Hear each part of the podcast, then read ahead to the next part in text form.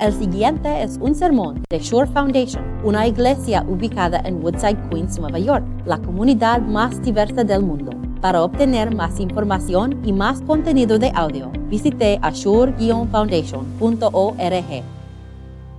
Nuestra lectura para hoy día, para el se- sermón, viene de Éxodo capítulo 32.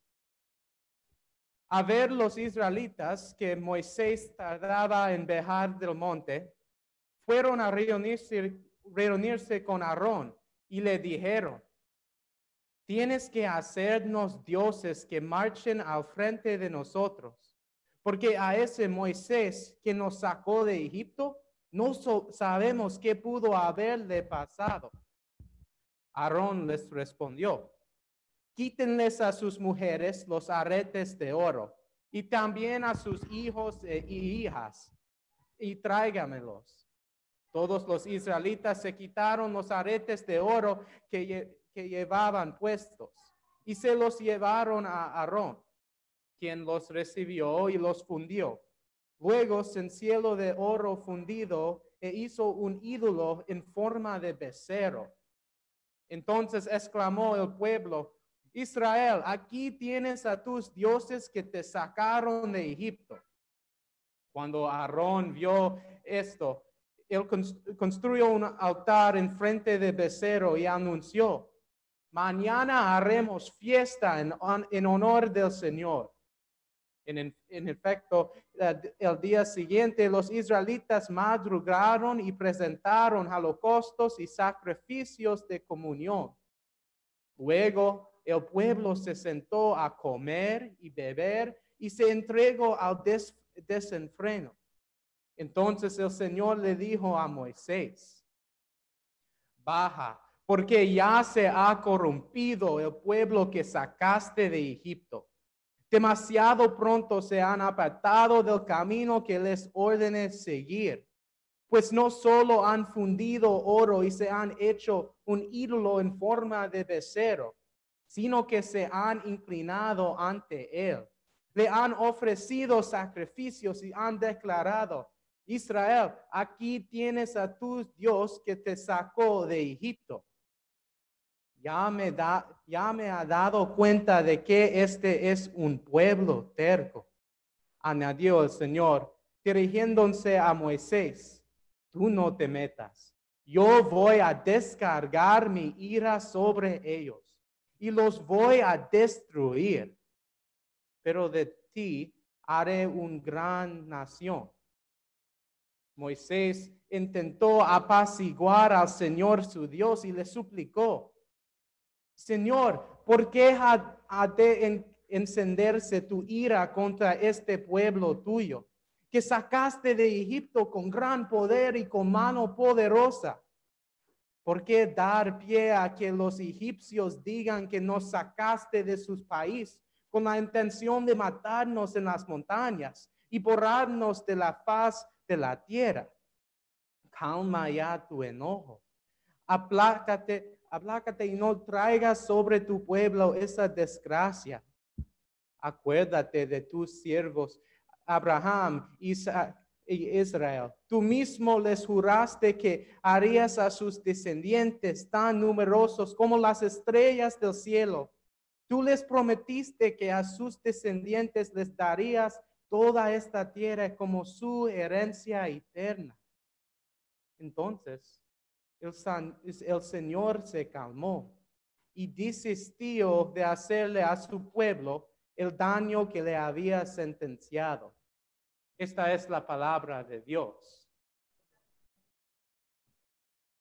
Durante lo- los, años, los dos años pasados, cuando yo fui un estudiante del, del- seminario, yo tuve un trabajo trabajando con, con niños en un programa de, de, after school, como un tiempo después de la escuela. Y, me encanta este trabajo porque yo tuve una, una oportunidad para trabajar con niños muy pequeños, como tres o cuatro años, hasta 14 años en esta escuela. Y, y los, las- los días más eventos fue los días cuando yo traba- traba- trabajaba con los niños muy pequeñas. Y, y un vez yo recuerdo que fue un día muy frío afuera, entonces todos los niños necesitaban pasar todo el tiempo en, en un salón de arte. Pero fue más reglas para los niños pequeños en, en la salón de arte. Entonces lo- los niños pequeños no pueden usar la- las pinturas o, o los- los las tijeras. Entonces un, un niño me dijo, "Ah, señor Schlomer, estoy muy aburrido. Entonces me, me sentí un poco mal por ese niño. Entonces eh, me di- eh, yo, yo dice a él, mira, tú puedes usar la pintura y, y si, si tengas cuida- cuidado, tú puedes usar las, las tijeras también. Entonces él, él se fue para, para, para construir su, su, su obra de arte. Pero, pero yo necesitaba ayudar a un otro niño, por, por- no puede ser más de dos minutos. Y, y cuando yo miro a este niño pequeño, fue un desastre en la mesa. Él, tomó la- la- las pinturas y, ah, había pintura por todas partes en la mesa. Y, rociado en, la pintura fue, había pequeños trozos de papeles que había cortado con las tijeras y, mezclado en la pintura. E- Entonces me, pregunté, entonces le pregunté, mira este desastre, ¿por qué hiciste eso? Y, el, niño, me dijo, no lo sé, me aburría y, parece, y pa- parecía divertido. En, en nuestra lectura para hoy, los israelitas hacen un gran desastre. Ellos se alejan de Dios y adora- adoran a un becerro de oro. Es uno de los ejemplos más, claros y, infames de- del pecado de la idolatría eh, que tenemos en la Biblia. ¿Y, y por qué? Y, y cuál es la razón por qué Israel, los israelitas le dieron la espalda a Dios? Bueno, los israelitas estaban aburridos y, parecían divertidos, como, como niño pequeño con las pinturas. Pero también tenemos ídolos en nuestras vidas también. Y, y- Dios a través de su palabra esta mañana nos invita a, mirar desde la cima de una montaña a, a- nuestros corazones, a corazones y ver y ver la idolatría, los, nosotros, los corazones y la idolatría que pueden ser adentro. Y hoy tenemos tres puntos de vista diferentes de nuestros corazones y, de la idolatría. Vemos lo que la idolatría ve como, algo, divertido y, para los israelitas. Y vemos lo que, la, lo que la idolatría parece en los ojos de Dios. Y también vemos cómo la idolatría ve a través de nuestra mediador. Los israelitas estaban ab- realmente aburridos y, y- y estaban impacientando.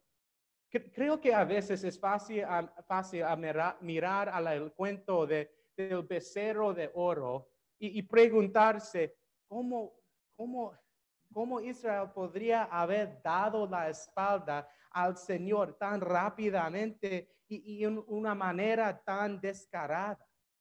Porque Moisés estaba en el monte Sinai re- reci- recibiendo la el ley, el ley de Dios para su pueblo.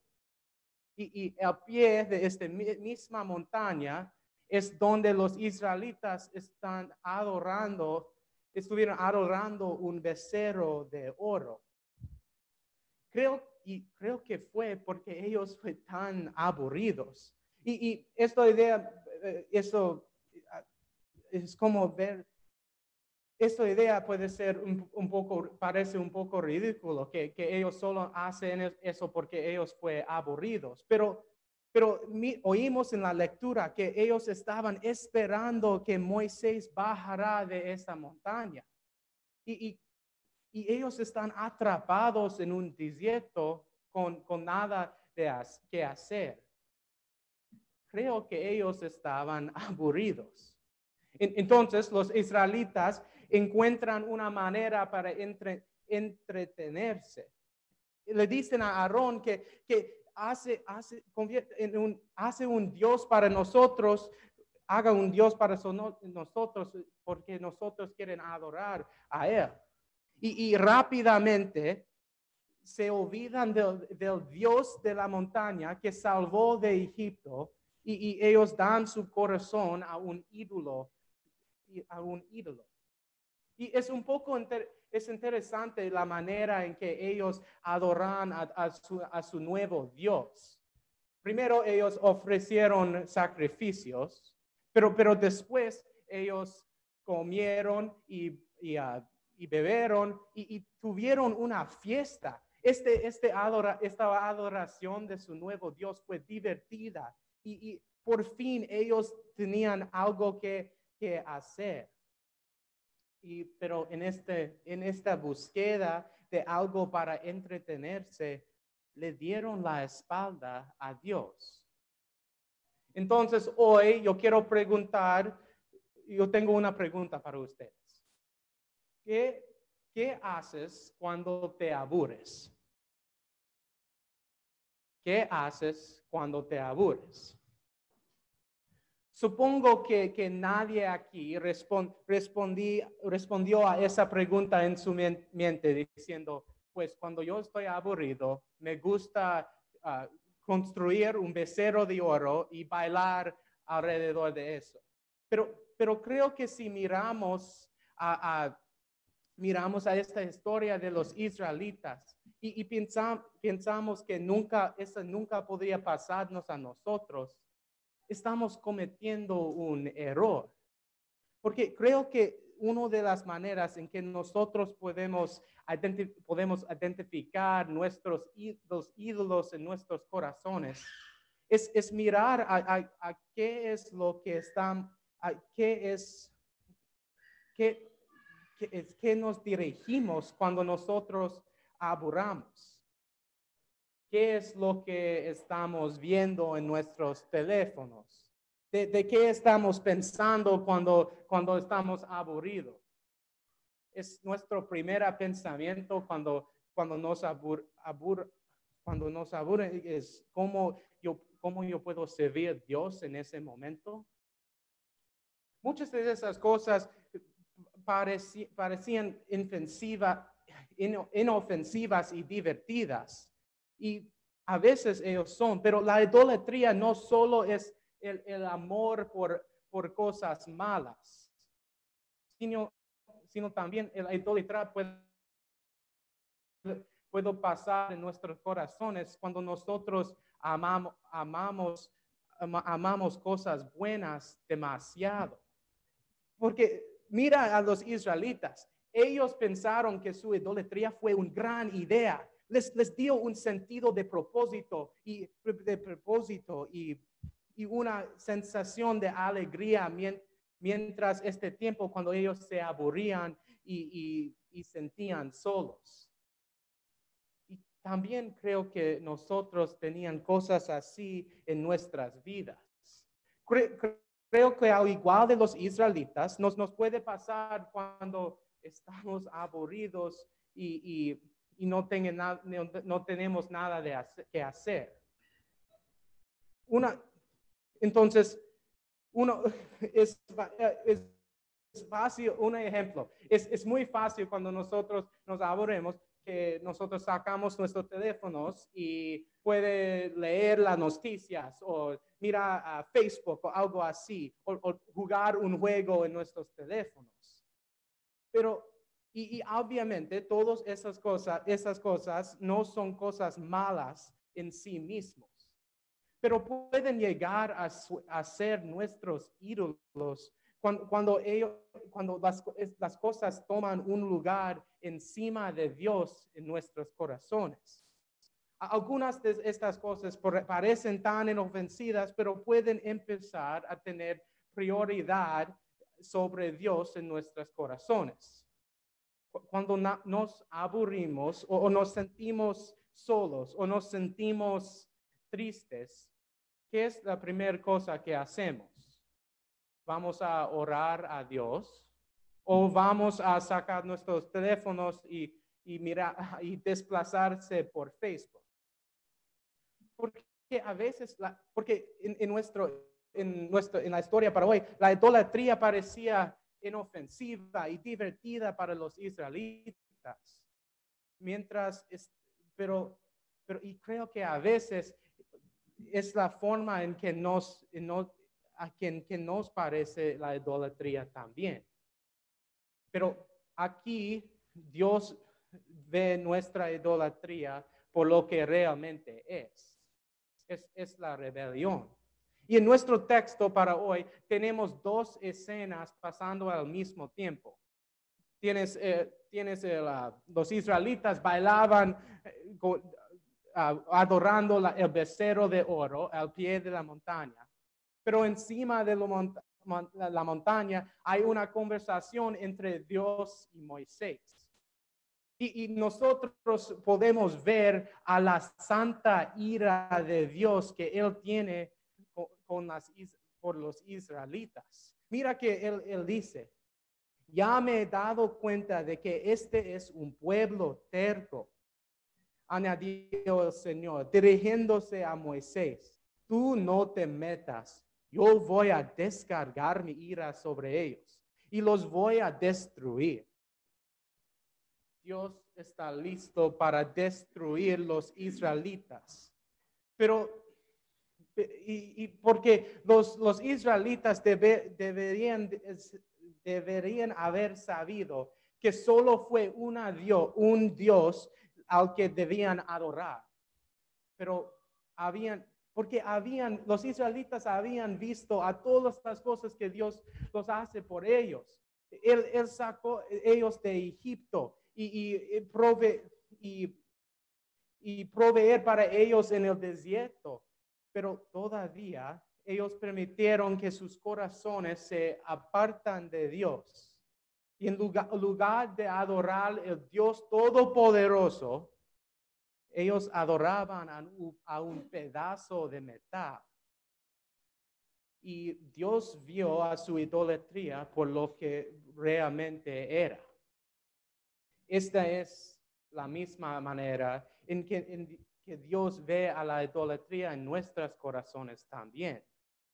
Dios llama, a los israelitas un pueblo terco. Y, en, el, ah, idioma, en el, en el hebreo eh, hay una frase de, que usan para, para esa palabra terco. Es, es alguien con un pueblo rígido.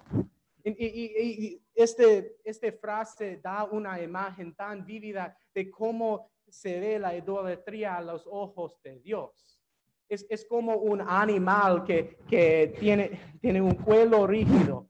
Y, y si, si este animal no, no quiere ah, mover su cabeza, no puede, eh, no va, no va a pasar. Y así es como, como Dios ve nuestro pecado de idolatría.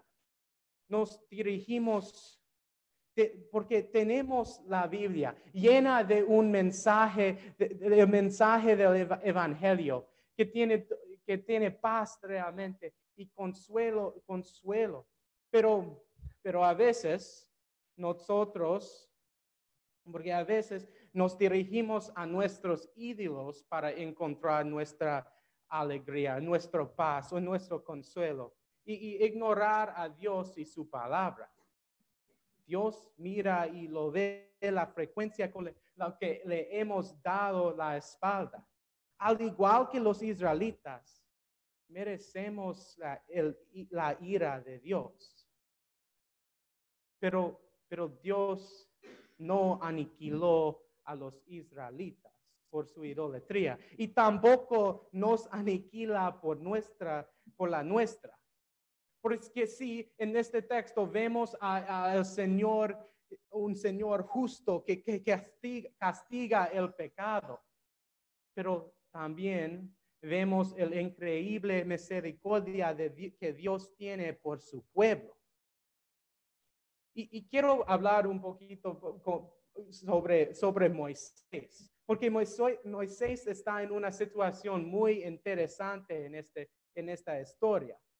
Moisés se, se interpone entre Dios y los israelitas y, y él ora a Dios invocando su misericordia y, y, tú- y sus promesas.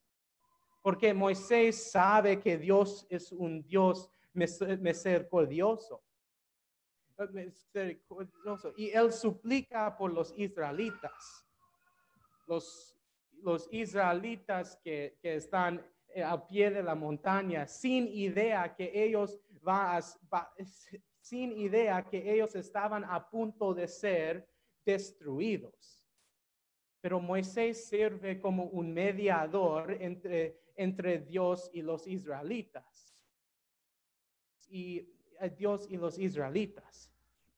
Y, y, por, y, y entonces Dios en su misericordia, en su misericordia cede y no, y no destruye, des- no destruye a los israelitas.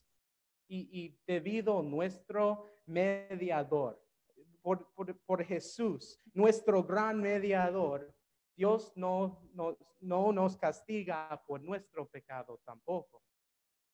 Es, es difícil mirar, eh, mirar es- ah, esta escena de Moisés suplicando por los israelitas y, y no pensa- y no pensar en Jesús, nuestro gran mediador. Porque Jesús está ante de Dios en nuestro nombre y Él suplica por nosotros. Pero, pero Jesús es dif- diferente que Moisés, porque Jesús no solo, no solo, ah, no solo invocar, invocar las promesas de Dios, porque Jesús cum- cumplió la promesa de salvación de Dios. Y al igual que los israelitas, que, que no tenían idea de que, ir, que, de que Moses- Moisés los estaba salvando, mientras, mientras aún éramos pecadores, Cristo murió por nosotros. En, en la cruz, Jesús se enfrentó a la ira ardiente de Dios con toda su fuerza y, en nuestro lugar. Porque y eso es porque nosotros oímos a Jesús en la cruz gri- gritando, Dios mío, Dios mío, ¿por qué me has des- desamparado? Por todas las veces que hemos, hemos dado la espalda a Dios, Dios le dio la espalda a su único hijo. Y, y Jesús hizo todo eso por nosotros como nuestro mediador. Pe- Pero eso no fue, fue el fin de su trabajo como mediador, porque Jesús resucitó y, y ahora está sentado a la diestra de Dios y Él todavía suplica por nosotros ante de Dios. Ahora cuando Dios nos mira, Él no ve a un pueblo rebelde. Él ve a sus hijos que han sido lavados en, la sangre de Jesús. Y es gracias a nuestro mediador que ahora somos capaces de alabar a Dios con todos nuestros corazones, todos nuestro corazón. Somos capaces de reconocer a nuestros ído- ídolos en, nuestros corazones y, y alejarnos de ellos. Porque, porque Dios es mejor que cualquier ídolo que, nos, no- que podemos hacer en nuestra vida. Porque Él es nuestro Dios salvador, que, que nos ama lo suficiente para como enviar a su Hijo a salvarnos. Que no arde de ira contra nosotras y nuestras y el desastre en nuestros corazones de la idolatría. Porque cuando ahora cuando Dios vemos, ve a nosotros, mira a nosotros, Él ve, Él ve su propio Hijo, que Él y Él nos ama por nuestro mediador Jesucristo. Amén.